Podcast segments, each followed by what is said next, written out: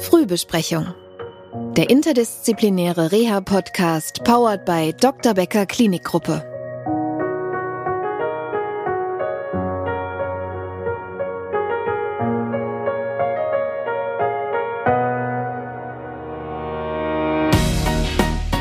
Man jetzt fünf Stunden wandert, erleben wir alle Erschöpfung, aber mit der Fatigue ist eben gemeint, dass man diese fünf Stunden eben nicht wandert vorher, sondern eigentlich gar nicht viel macht und trotzdem gerät man in so einen Erschöpfungszustand. Man kann schon sehen, dass der Fatigue-Zustand, also der Ausprägungsgrad, veränderbar ist. Bei den anderen ist eben auch so ein Aufkommen, so dass man schon davon ausgehen kann, dass wir insgesamt ungefähr zehn Patienten so im Schnitt pro Woche sehen mit Long-Covid, Post-Covid-Syndrom.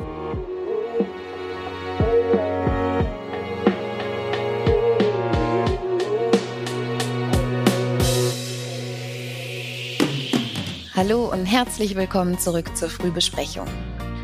Wir reden heute in der Folge über die Post-Covid-Fatigue, eines der häufigsten Symptome nach einer Corona-Infektion.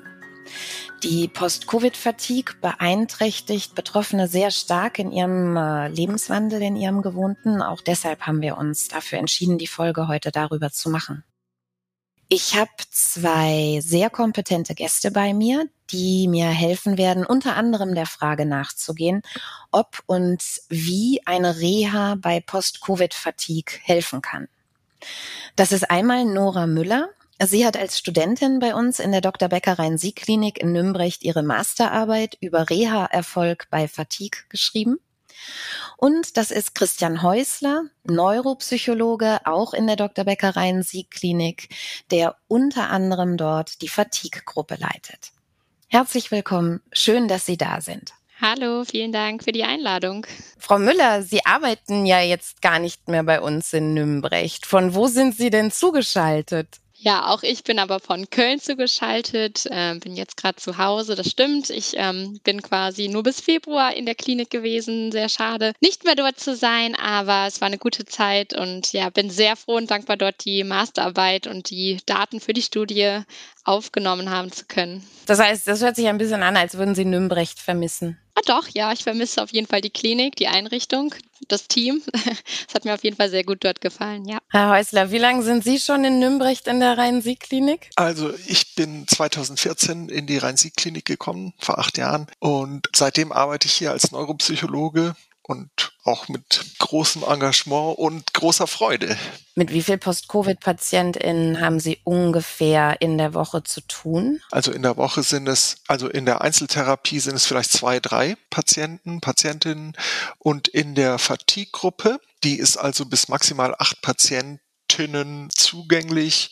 Da ist es unterschiedlich. Also sagen wir mal, ich hatte schon mal acht Patienten, meistens sind es vier, fünf Patienten. Ich bin ja nicht der einzige Psychologe, der hier äh, in der Rhein-Sieg-Klinik arbeitet. Ne? Wir haben ja ein Team aus äh, fünf Psychologinnen und bei den anderen ist eben auch so ein Aufkommen, so dass man schon davon ausgehen kann, dass wir insgesamt ungefähr Patienten so im Schnitt äh, pro Woche sehen mit Long-Covid, Post-Covid-Syndrom. Wir wissen auch aus anderen Folgen dieser Staffel des Podcasts, dass in vielen Bundesländern mit Hochdruck äh, daran gearbeitet wird, die Versorgung für Long- oder Post-Covid-Betroffene zu verbessern und man versucht, da ja eine Regelversorgung zu finden. Frau Müller, Sie haben sich auch in Ihrer Masterarbeit mit Post-Covid-Fatigue beschäftigt. Was war genau Ihre Forschungsfrage?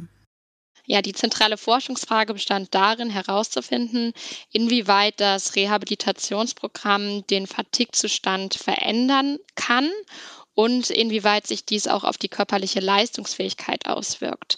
Ähm, dementsprechend habe ich das eben anhand eines ja, subjektiven und eines objektiven Untersuchungsparameters ausgewertet. Wie würden Sie denn Fatigue beschreiben bzw. definieren? Also was ist Fatigue? Ja, Fatigue ist ein persistierender Erschöpfungszustand, der sich vor allem auch persistieren heißt Langzeit bleibend, der eben über eine gewisse Zeit sich auch nicht verändert oder vielleicht schwankend, mal besser, mal schlechter ist, aber vor allem, dass diese Erschöpfung sich nicht irgendwie durch ähm, mangelnden Schlaf oder mangelnde Ernährung irgendwie definieren lässt, sondern wirklich ja keinen richtigen Grund in dem Sinne hat. Herr Häusler, wie würden Sie Fatigue definieren? Genauso oder anders? Also die Frau Müller hat das natürlich schon erstmal komplett richtig gesagt, ne? dass also es ein zeitlich überdauernder Zustand ist, ein pathologischer Zustand. Also Fatigue ist ein Symptom. Es ist also kein normaler Zustand, den wir normalerweise so erleben im Gesunden, sondern es ist halt ein pathologischer Zustand, der einen außerordentlichen Grad der Erschöpfung darstellt, Erschöpfungszustände, ohne dass man vorher eine besondere Anstrengung gemacht hätte. Ne? Also wenn man jetzt fünf Stunden wandert, dann erleben wir alle Erschöpfung, aber mit der Fatigue ist eben gemeint, dass man diese fünf Stunden eben nicht wandert vorher, sondern eigentlich gar nicht viel macht und trotzdem gerät man in so einen Erschöpfungszustand und man kann Fatigue unterscheiden in eine körperliche Erschöpfung oder in kognitive Fatigue. Ne? Also das lässt sich auch nochmal so auftrennen. Und Fatigue äh, gilt allgemein als äh, schwierig behandelbar oder schlecht beeinflussbar. Ganz kurz, bevor wir zur Behandlung kommen. Die körperliche und die kognitive Erschöpfung. Heißt das, wenn ich unter Fatigue leide, leide ich entweder unter einer körperlichen Fatigue oder einer kognitiven Fatigue oder geht das Hand in Hand? Also es gibt Patienten, bei denen die Fatigue-Symptome sich eben in der körperlichen Erschöpfung darstellen. Und es gibt Patienten, bei denen der Erschöpfungszustand nach geistiger Anstrengung eintritt. Und es gibt beides. Also das ist ähm, sowohl als auch möglich. Und das ist sicherlich auch ein Hinweis darauf, warum Sie eben sagten, es ist nicht leicht zu behandeln. Frau Müller, warum haben Sie das Thema damals eigentlich gewählt? Ich habe eigentlich ganz pünktlich zu Corona-Start meinen Master in Göttingen begonnen, bin da noch sehr motiviert hingezogen, erwartungsvoll, dass ja nochmal circa zwei Jahre Uni anstehen, wurde dann aber leider doch schnell enttäuscht, dass tatsächlich ich auch drei Semester komplett online von zu Hause aus hatte und eigentlich ist mir dann schnell bewusst geworden, dass ich nicht nochmal nur eine Masterarbeit von zu Hause aus schreiben möchte. Also sollte ein bisschen praktischer werden. Im besten Fall, dass ich halt auch selber noch mitarbeiten kann. Ich habe dann tatsächlich einfach über Recherche die Dr. Becker Rhein-Sieg-Klinik gefunden und habe mich ganz initiativ hinbeworben und direkt auch mit dem Vorschlag, ich könnte was zu Covid machen und hatte da eigentlich immer schon so ein bisschen an die Fatigue gedacht, weil die mich schon oft im Studium begleitet hat und auch stark interessiert hat. Und äh, in der Klinik äh, sind Sie da auf offene Ohren gestoßen? War das ein äh, aktuelles, gern gesehenes Thema oder wie hat man reagiert? Tatsächlich schon beim ersten Treffen konnten wir ein Gespräch arrangieren, ähm, dass wir eben mit verschiedenen Abteilungen schon mal so ein bisschen durchsprechen würden, was, worum es in dieser Masterarbeit gehen könnte. Und da bin ich wirklich auf offene Türen eigentlich getreten, dass da doch auch der Bedarf bestand, ja Richtung Rehabilitation bei Post-Covid schnell voranzukommen. Und ich glaube, das ist alles so ein bisschen Hand in Hand gegangen. Klar, war für uns alle eine neue Situation damals. Ne? Wie haben Sie das erlebt, Herr Häusler, als Corona und dann auch Konsequenz post-Long-Covid kam? Corona hat uns wirklich ziemlich angestrengt, muss man sagen, ne? als das aufgekommen ist. Und also vor allen Dingen, was die ganzen Maßnahmen anbelangt. Äh, wir haben einen ganzen Maßnahmenkatalog erarbeiten müssen, um uns alle zu schützen, damit wir weiterarbeiten konnten. Als dann die Maßnahmen ganz gut etabliert waren, konnten wir halt auch sehr erfolgreich weiterarbeiten. Und wir haben es auch meiner Ansicht nach ganz gut geschafft. Ich glaube, so aus dem Feedback, was ich mit den Long-Covid-Patienten erlebe, dass wir eben auch einen ganz guten Therapieansatz für genau die Patientengruppe bisher geschafft haben, bisher erarbeitet haben, auf dem, was man halt über Covid und Post-Covid bisher so weiß. Das ist ja im Prinzip, ist das ja alles dermaßen neu und es gibt erste Erkenntnisse darüber, was wir machen können, aber es ist halt auch sehr viel, was wir zum ersten Mal erleben. Und von daher würde ich sagen, war die Zeit ziemlich anstrengend, was das anbelangt und herausfordernd. Aber wir haben auch gute Wege gefunden, würde ich sagen. Also da hat Frau Müller garantiert natürlich auch ihren Teil dazu beigetragen, ganz klar. Ein wunderbares Stichwort, wieder zurück zu Frau Müller und ihrer Studie zu gehen. Ihre Forschungsfrage war also zu gucken, inwiefern kann die Leistungsfähigkeit bei Fatigue subjektiv, objektiv verändert werden durch Reha. Können Sie uns ganz kurz vielleicht Ihren Untersuchungsaufbau skizzieren, wie Sie da vorgegangen sind? Ja, es ging darum, erstmal ganz allgemein zu untersuchen, ob Fatigue überhaupt veränderbar ist. Das war so diese große Hauptfrage eigentlich, unter der alles gestellt wurde, auch in Bezug auf die Leistungsfähigkeit. Und ja, bevor ich überhaupt an die Durchführung der Studie gegangen bin, haben wir uns zusammengesetzt und haben überlegt, welche Bereiche müssen denn in dieses Programm rein. Ich habe das am Ende PCRP genannt, also das Rehabilitationsprogramm bei Post-Covid. Ja, und die Bausteine wurden dann in Schwerpunkte aufgeteilt. Also zum einen natürlich die Diagnostik, die die bei allen Rehabilitationen vorangestellt wird. Dann ein ganz großer Bereich die Sporttherapie, die verschiedene Interventionen natürlich mit eingliedert. Wir haben auch Entspannungsverfahren, ein ganz wichtiger Punkt, die Neuropsychologie, die Diätberatung, aber auch weiterführende Bereiche. Das sind die Bausteine, die in dieses Programm hinein müssen. Das heißt, es gab natürlich viele Bausteine, die einfach schon auch in der Klinik etabliert wurden, die eigentlich so übernommen werden konnten, aber es gab auch Bereiche, die extra strukturiert wurden, zum Beispiel die Atemschulung, die explizit auch für die Post-Covid-Patienten mit aufgenommen wurde.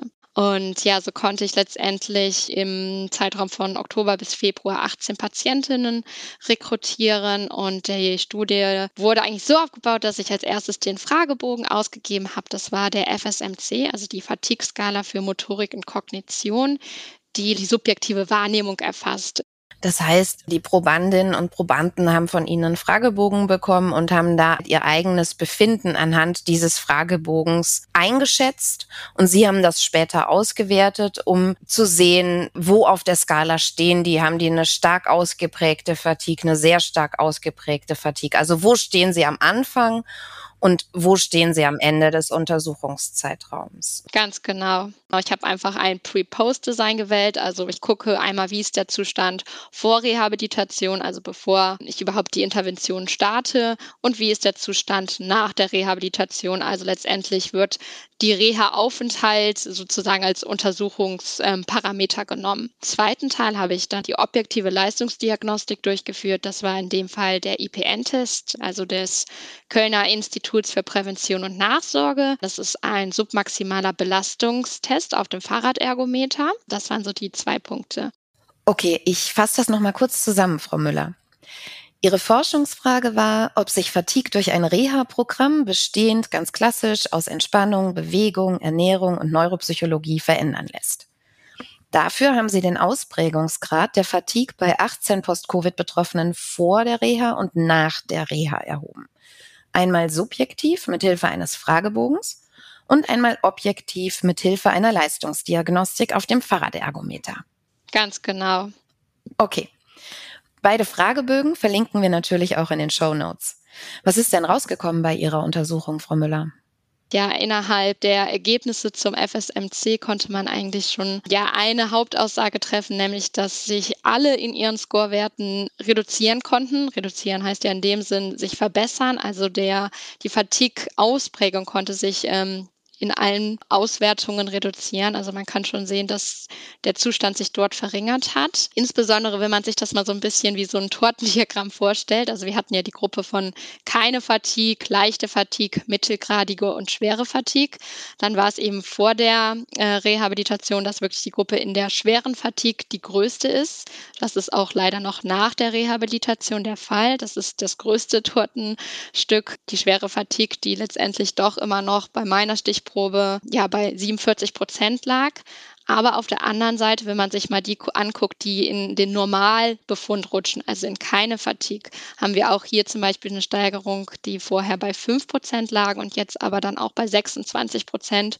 Also man kann schon sehen, dass der Fatigue-Zustand, also der Ausprägungsgrad veränderbar ist. Ich muss noch mal nachfragen, ob ich Sie richtig verstanden habe. Das heißt, am Anfang waren nur fünf Prozent mit keine Fatigue und am Ende, wie lange haben Sie gearbeitet mit den Patienten, Patientinnen? Mhm, also die Patienten waren im Durchschnitt vier Wochen da, also haben die Rehabilitation für vier Wochen gemacht. Und am Ende waren es 26 Prozent, die Sie Ganz unter genau keine genau. Fatigue-Vermutung. Die im Gesamtscorewert eben so niedrig waren, dass, der, dass die Befundeinteilung in keine Fatigue eingeordnet wird. Okay, also Fatigue ist veränderbar. Haben Sie denn auch Veränderungen feststellen können in den Werten, auch wenn man grundsätzlich in der Einteilung, in der Torte für stark ausgeprägte Fatigue bleibt, wurden, hat sich da trotzdem was bei den Scorewerten auch verbessern können, auch wenn man noch nicht in die nächste Kategorie gerutscht Ganz genau. ist? Man, nicht alle sind in die nächste Kategorie gerutscht, aber alle haben sich reduziert. Deswegen konnte alle. ich auch tatsächlich, ja,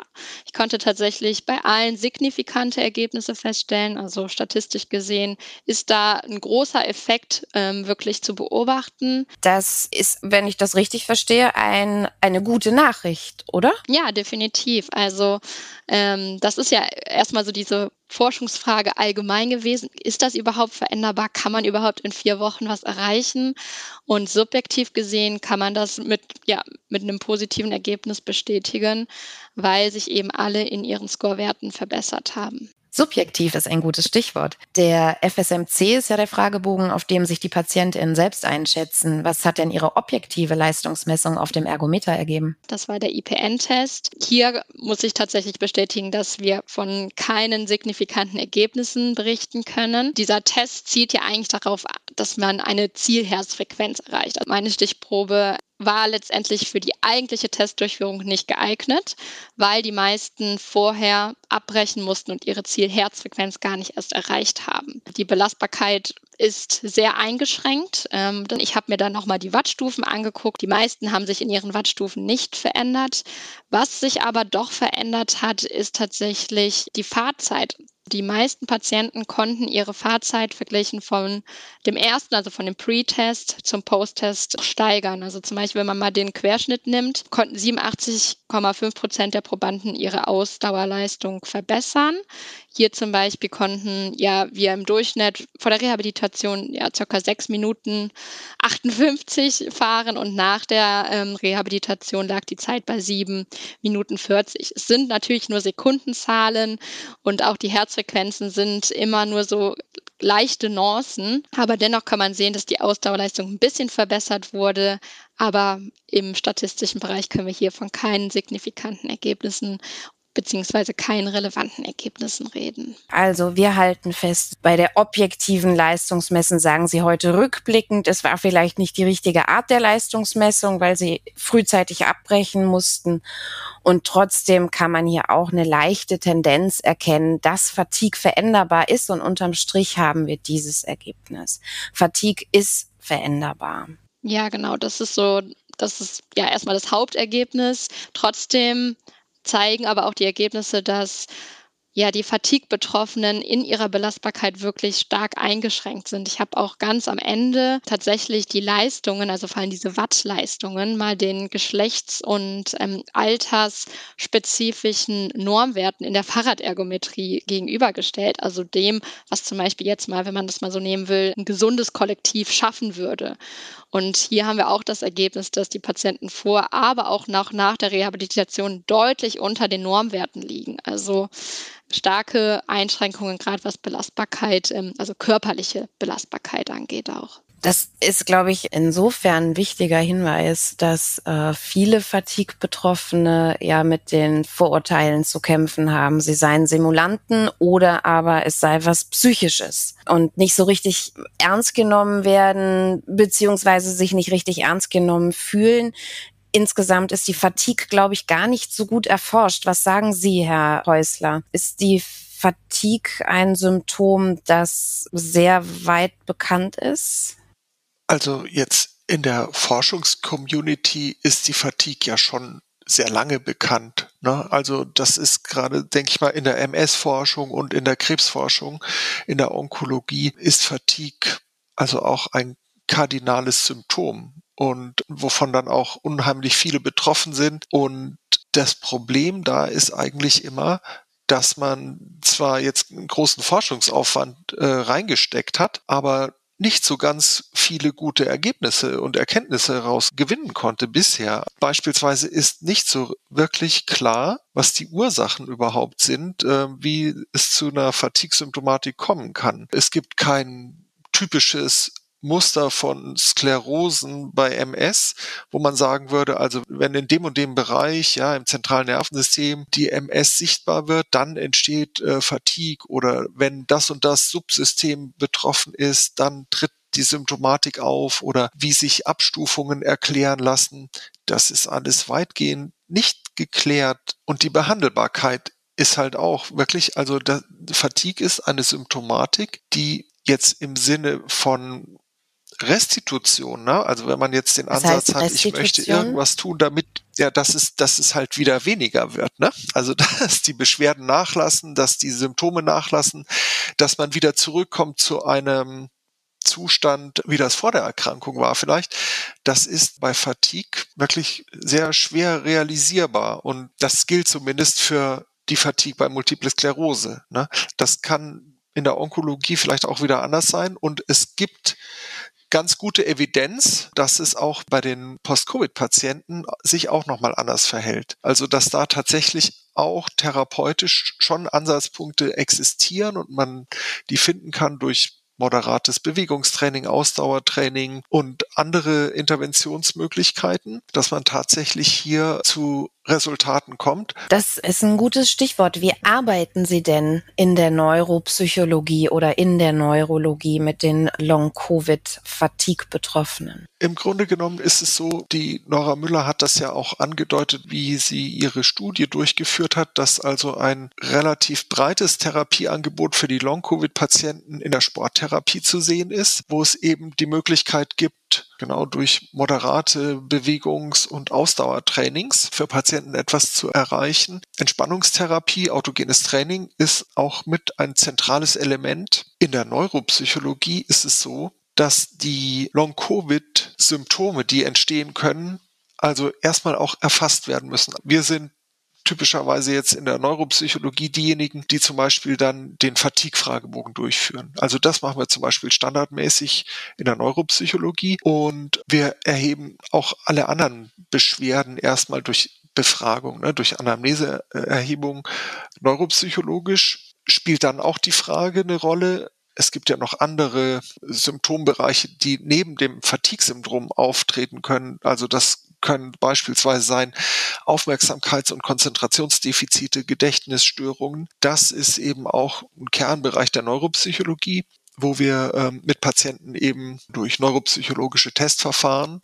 diese Dinge untersuchen, sozusagen den kognitiven Status erheben und das abtesten. Und ein wichtiger Bereich, was die Therapie tatsächlich anbelangt, das ist eigentlich die Frage, ja, also der Krankheitsbewältigung. Und dafür haben wir in der Neuropsychologie erstmal die Möglichkeit, Einzelgespräche zu führen. Das ist also regelhaft der Fall, dass wir mit äh, Long-Covid-Patienten Gesprächstherapie machen im Rahmen der Reha-Phase. Und das zweite ist, dass wir eine Fatigue-Gruppe haben, die einen therapeutischen Ansatz bietet, gruppentherapeutisch, dass Patienten also auch in Kontakt kommen mit anderen Betroffenen.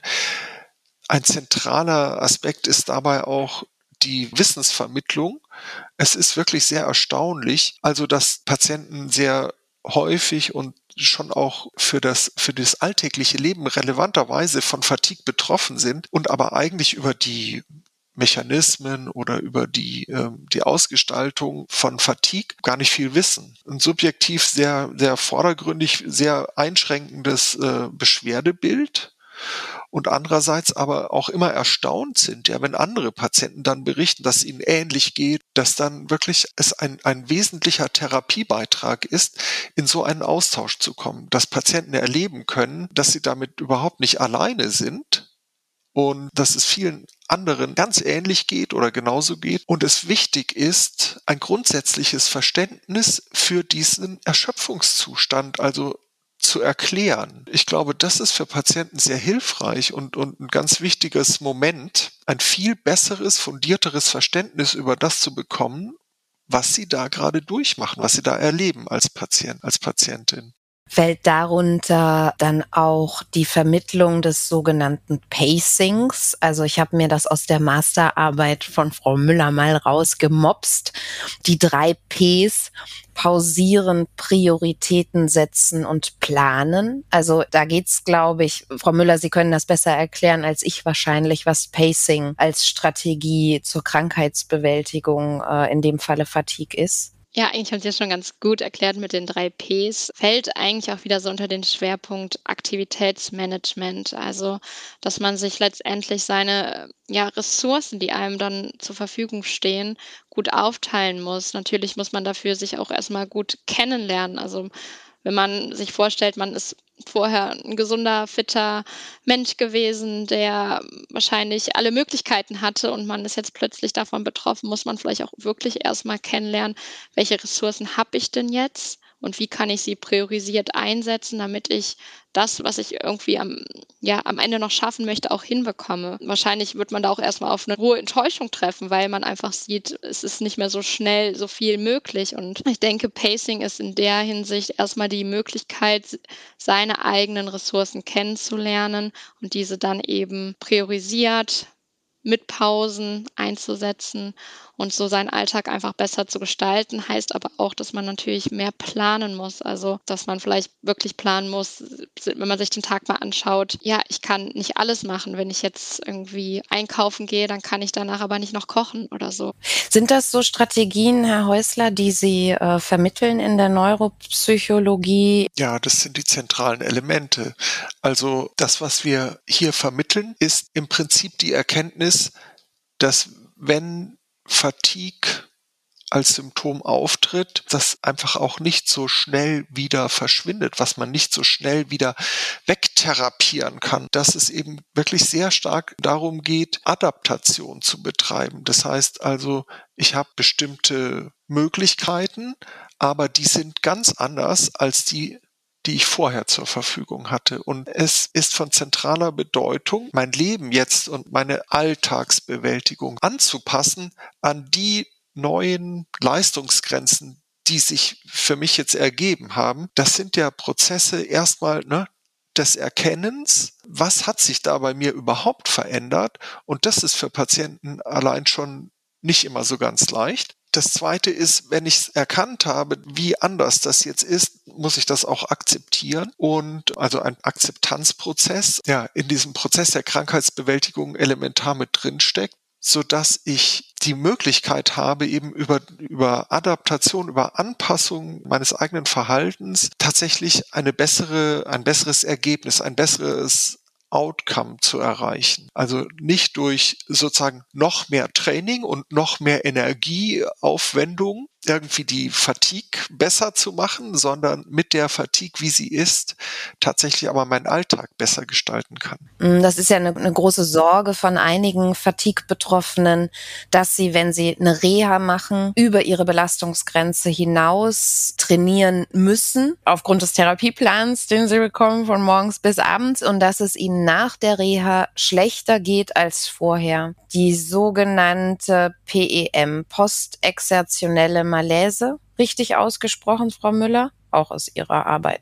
Ja, doch. Wir können es gerne mit PEM einfach abkürzen. Werde ich auch tun im Rest des Gesprächs. Genau, wie sehen Sie beide das? Ich gebe die Frage erstmal an Herrn Häusler. Also wie ist da Ihre Erfahrung? Ähm, wie verhindern wir so eine Überbelastung? Ähm, oder was ist, wenn Patienten diese Überbelastung äh, erfahren? Ist das ein Grund, warum ich eine Reha nicht antreten sollte? Äh, nein, auf gar keinen Fall. Also ähm, Reha bedeutet eigentlich, dass wir an den eigenen Therapiezielen der Patienten, des Patienten, der Patientin ähm, uns orientieren und unser therapeutisches Handeln danach ausrichten, welche Ziele verfolgt eine Patientin, ein Patient. Und der nächste Schritt ist, dass wir in der Anfangsphase von Reha uns auch genau anschauen, wo denn die Leistungsgrenzen liegen, die individuellen Leistungsgrenzen und uns daran orientieren und an diesen beiden sozusagen Leitgedanken, die das Reha-Konzept entwerfen und den Therapieplan entwerfen. Und das, was ich eher erlebe, ist, dass Patienten mit Fatigue-Symptomatik tatsächlich erstmal viel, viel mehr in ihren Therapieplan von sich aus haben wollen und integriert haben wollen, weil oft so ein Modell in den Köpfen existiert. Also ich habe jetzt das Symptom, ich möchte aber das machen und jenes machen und das könnte noch hilfreich sein und die Therapieform, die könnte äh, erfolgversprechend sein und es dann zu ziemlich übersteigerten Therapieplänen manchmal kommt. Also Therapiepläne sind immer veränderbar und im Therapieverlauf entwickelt sich eigentlich auch erst der gute Therapieplan, der wirksame Therapieplan. Und das ist dann eben auch bei den Patienten oft so, dass die erste Woche vielleicht wirklich ziemlich viel auf dem Plan steht und dass ähm, danach eben auch geguckt wird, welche Therapieelemente vielleicht besser erstmal rausgenommen werden müssen, damit es eben genau nicht zu diesen Überlastungsmomenten äh, kommt. Das spricht aber meiner Meinung nach auf gar keinen Fall gegen eine Reha, ne? sondern es sind Lernprozesse, die sich da ergeben die, glaube ich, für, für Patienten und auch für Therapeuten ganz wichtig sind. Frau Müller, wie waren denn Ihre Gespräche mit Ihren Probandinnen und Probanden aus der Studie? Haben die sich überlastet gefühlt durch das Reha-Programm oder kam es da mal zu einer Überbelastung? Ja, also ich hatte ja auch die Möglichkeit, durch die Studie mit dem Patienten ins Gespräch zu kommen. Und ich würde dann doch bestätigen, dass thematisiert wurde, also dass es ähm, ihnen oft vorkam, als ob sehr viel auf dem Plan stand. Wurde immer so gesagt, ich muss hier nur Sport machen. Ich glaube, man muss aber auch hier nochmal unterscheiden. Also die Patienten kommen ja oft einfach wirklich aus einer Erschöpfung, aus einer absoluten Dekonditionierung haben eine Ruhephase hinter sich und starten jetzt in die Reha wieder mit einem Programm, ist ja klar, dass man da geringeren Toleranzen auch einfach gegenüber der Trainingsintensität steht und dass einfach sportliche Aktivitäten, wenn man jetzt wirklich mal beim Sport bleibt oder bei der Bewegung, auch einfach schwerfälliger begonnen werden. Das ist ja ganz klar. Deswegen glaube ich, ist an der Stelle super wichtig, einfach eine Herstellung positiver Erfahrungen ähm, in der in der Bewegung oder in den Therapien. Und ähm, so wie es gerade ja schon angesprochen wurde, ist ja dafür auch dann da, dass man die Therapiepläne bespricht und diese auch anpassen kann. Auf der anderen Seite, klar, die Therapien erfüllen schon ihren Zweck auch auf mehreren Ansätzen. Also wenn man sich jetzt nochmal die Sporttherapie anschaut, ist ja auch hier einfach Evidenz bestätigt, welche, welche Vorteile wir haben. Also dass wir hier auch ja, Trainingseffekte sehen können. Wir haben die Entspannungsverfahren, die vor allem ja so in Richtung protektiver Einfluss auf die Gesundheitserhaltung zielen. Ähm, das ist natürlich am Anfang erstmal wahrscheinlich sehr viel, weil der Therapieplan voll ist. Am Ende geht es natürlich aber auch darum, wie macht man zu Hause weiter. Man würde ja wahrscheinlich nicht das Programm jetzt selbstständig auch irgendwie so fortführen. Von daher zurück zur Frage, ich kann mir schon vorstellen, dass der Eindruck manchmal äh, entsteht, dass das sehr viel ist und dass man sich vielleicht ein bisschen zu sehr anstrengt, weil man natürlich seinen Plan auch ja pflichtbewusst wahrscheinlich wahrnimmt, aber dass das natürlich nicht der Gedanke ist, dass man jetzt irgendwie dadurch direkt eine PEM auslöst. Das war auch zum Beispiel in meiner Studiengruppe nicht der Fall. Genau, das, das finde ich nochmal wichtig zu betonen. Ne? Es ist eben keine PEM ausgelöst worden. Und nur nochmal sicherheitshalber bei Ihnen beiden nachgefragt, wenn ein Trainingsplan oder eine Trainingswoche oder auch nur eine Trainingseinheit eine PEM, also eine Überbelastung auslösen sollte und es geht mir danach wirklich schlecht und meine Energiereserven sind komplett aufgebraucht, ist das irreversibel? Also habe ich mir dann damit eine Verschlechterung meines Zustands Zustandes eingehandelt, den ich nicht mehr umkehren kann, oder lässt die PEM, also diese Überbelastung, auch wieder nach, Herr Häusler? Ich kenne schon Fälle, wo das tatsächlich auch passiert ist, dass bei Patienten, die ich dann regelmäßig hier in, in der Behandlung habe, dass sie berichtet haben, mir ging es zwei Tage schlecht. Ich konnte an keiner Therapie teilnehmen.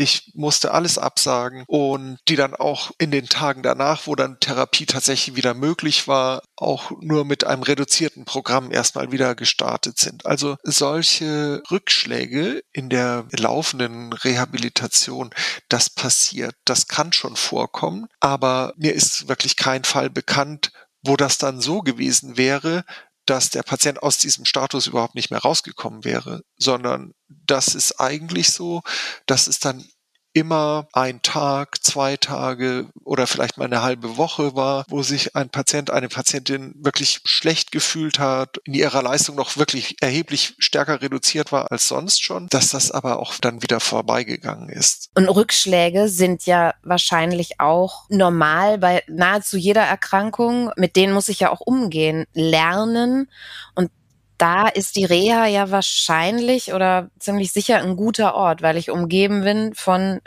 ebenfalls Betroffenen, mit denen ich darüber sprechen kann. Ich kann ein psychologisches Einzel- oder Gruppengespräch führen. Ich kann mit Sporttherapeuten sprechen, die das schon beobachtet haben. Das heißt, ich kann meine Rückschläge, so ärgerlich und erschöpfend und beängstigend das ist in dem Moment, thematisieren und meine Leistungsgrenze neu beobachten, neu einschätzen. Ich habe eine Erfahrung mehr gemacht, die mir hilft, meine Leistungsgrenze einzuschätzen. Es ist tatsächlich ja so, dass man genau an diesen Dingen arbeiten kann in der Reha. Also, dass man mit diesen Erfahrungen arbeiten kann, dass man, wenn Erschöpfungszustände eintreten oder es zu so einem mehr oder weniger starken Rückfall kommt, dass man genau diese Dinge dann aufgreifen kann mit Patienten, das bearbeiten kann, dass sie es anders für sich einordnen können, ein anderes Grundverständnis dafür entwickeln können.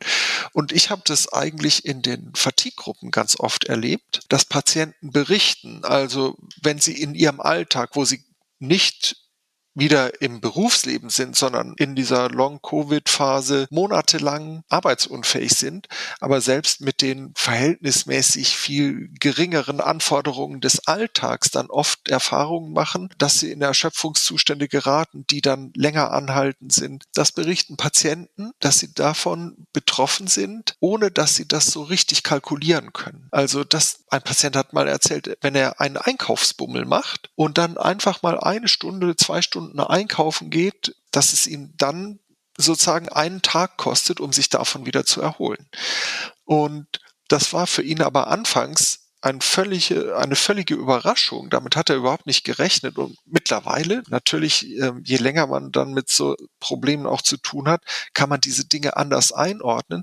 Aber der hat auch erzählt, und das erzählen auch viele Patienten, dass sie diesen Zustand der Erschöpfung nicht vorwegnehmen können, nicht antizipieren können.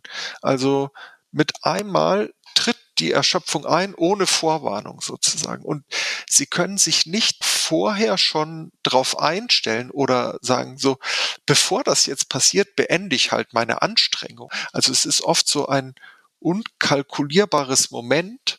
Und das ist in der Reha mit der Systematik, wie wir mit Patienten arbeiten, kann das auch besser gelingen als alleine zu Hause. Genau, zu Hause wähle ich jetzt mal als Überleitung zu meiner vorletzten Frage für unseren Podcast heute. Und zwar Übungen für zu Hause. Frau Müller, haben Sie eine Übung, die Sie Fatigue, Post-Covid-Fatigue-Betroffenen für zu Hause empfehlen würden oder könnten?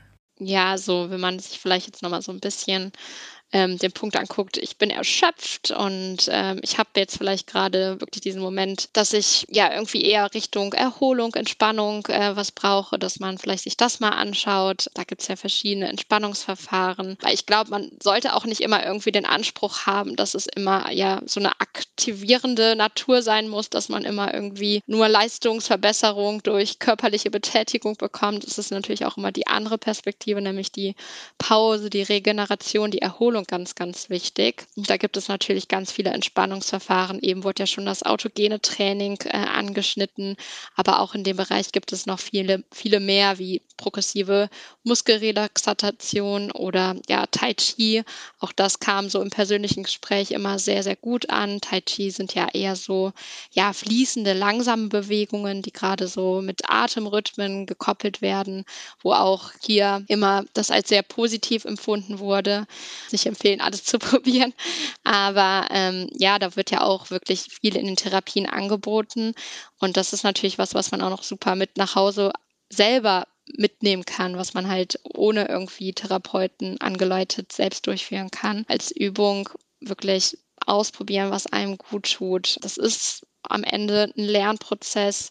Wir sprechen immer wieder von ähm, Adaptation, also von Anpassung. Ich glaube, das ist auch allgemein nochmal ganz wichtig ähm, in der Rehabilitation. Es gibt halt nicht so einen One-Size-Fits-All-Strategie. Ähm, das ist einfach sehr individuell und ja, vielleicht als Übung von mir wirklich nochmal so ein bisschen die Erholung als protektive Gesundheitserhaltung mit einzunehmen. Die Erholung für sich gestalten. Herr Häusler, welche Übungen empfehlen Sie für zu Hause den Betroffenen? Ich würde mich da den Empfehlungen von Nora Müller komplett anschließen. Also ich denke, dass ähm, für die Fatigue-Symptomatik eine sehr gute Möglichkeit ist, also alles, was in Richtung regenerative Entspannungsverfahren ähm, machbar ist, verfügbar ist, was angeboten wird oder was man auch selber kennt. Man autogenes Training, da ist ja die Grundidee, dass man das autogen, also für sich aus sich selbst heraus äh, betreiben kann und das trifft für viele andere Entspannungsverfahren auch zu, dass man die Übungen lernen kann und für sich selber durchführen kann. Die Waldtherapie, das Waldbaden ist sicherlich ein ganz tolles ähm, ja, Therapieverfahren auch, das sehr viele ähm, unterschiedliche Aspekte integriert, die vor allen Dingen auch wirklich eine Heilungsfunktion ausüben. Also das kann man ruhig sagen. Soweit gibt es schon ganz viel Evidenz, was Entspannungsverfahren äh, anbelangt, dass es eine heilende Wirkung hat, eine aktivierende Wirkung für das Immunsystem, eine starke regenerative Wirkung, eine Kraft hat, gerade wenn man das halt auch regelmäßig ausübt. Also das würde ich mal von der Seite her sagen, was kann man empfehlen als Übung? Was kann man machen? Ne? da würde ich sagen, also Entspannungstechniken, das ist eine gute Sache. Und was ich glaube, was für Patienten Patientinnen auch wichtig ist, wenn sie nach Hause gehen, in ihr häusliches Umfeld, in ihr soziales Umfeld, dass sie sich trauen, über Fatigue, über die Symptome, über die äh, Einschränkungen, die das mit sich bringt, auch mit dem sozialen Umfeld, mit der Familie, mit den Familienangehörigen, mit dem Partner, mit den Kindern offen zu kommunizieren, was das jetzt bedeutet, ja, dass man so eine Symptomatik hat. Das ist, glaube ich, nicht immer ganz einfach und das erleben wir ja oft, dass Patienten das auch beklagen, ja, dass, äh, dass Partner oder also im Kollegenkreis da überhaupt kein Verständnis existiert oder dass sich sogar drüber lustig gemacht wird oder dass man ja Dinge zu hören bekommt, wie ja jetzt reißt sich halt ein bisschen zusammen und dann dann geht es schon.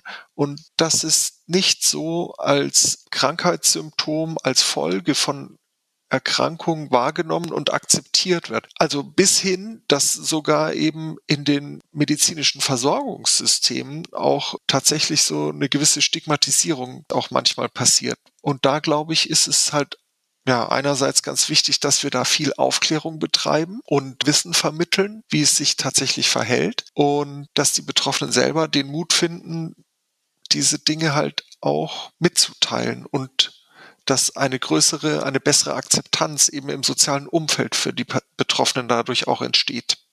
Sicherlich ein wichtiger Appell zum Schluss. Aufklären über Post-Covid, Long-Covid, aufklären über Fatigue. So ein bisschen unsichtbares Symptom ja auch. Ne? Ich habe ja nichts Körperliches. Also ich hinke ja nicht. Ich habe keine Wunde, ich habe keinen Gips. Dass es da keine Stigmatisierung für die Betroffenen mehr gibt. Möchten Sie noch irgendetwas ergänzen? Ist Ihnen noch irgendetwas wichtig in Bezug auf die Post-Covid-Fatigue, was wir jetzt in der vergangenen Stunde noch nicht angesprochen haben? Nee, also ich glaube, das fasst das schon ganz gut zusammen. Vielleicht aber auch noch mal so ein bisschen die Vorstellung zur Rehabilitation. Also es wäre toll, wenn es so wäre, aber ich glaube, es ist auch einfach eine falsche Vorstellung, in eine Rehabilitation hineinzugehen mit dem Gedanken, ich werde hier gesund oder dass man wirklich sich vorstellen kann, äh, dass das jetzt hier ähm, mich heilen könnte. Das, das wäre toll, wenn es so ist, aber man muss natürlich auch sehen, dass es die Rehabilitation ist so eine kleine Zeit,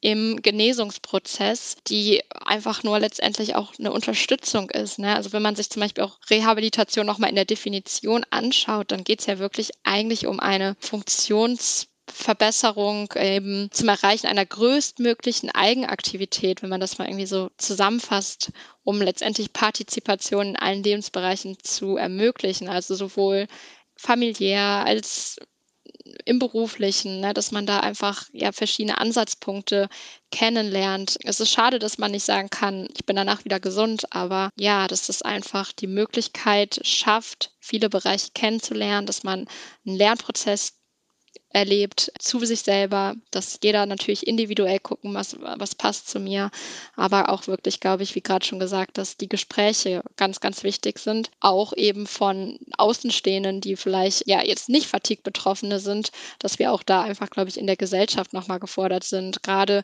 Erkrankungen, die man nicht von außen sehen kann, auch wirklich ernst zu nehmen und dass da natürlich wahrscheinlich auch immer noch ganz am Anfang stehen von dem, was wir vielleicht überhaupt noch alles wissen sollten. Das ist ein wichtiger Punkt, Frau Müller, finde ich auch. Wenn wir über Reha sprechen oder schreiben, sagen wir auch ganz oft, wir geben drei bis fünf Wochen, je nachdem, um welche Indikation es sich handelt, Impulse. Wir geben Strategien mit. Es ist wie ein kleiner Testraum, in dem der Rehabilitant, die Rehabilitantin sich ausprobieren kann, ganz viele Bewegungsarten kennenlernen kann, gucken, was passt zu mir, macht mir vielleicht doch was Spaß, sich aus austauschen kann etc. Und dann geht er mit einem hoffentlich gut gepackten kleinen Koffer nach Hause und dann geht es weiter. Hm? Das sind nur drei bis fünf Wochen, das stimmt. Herr Häusler.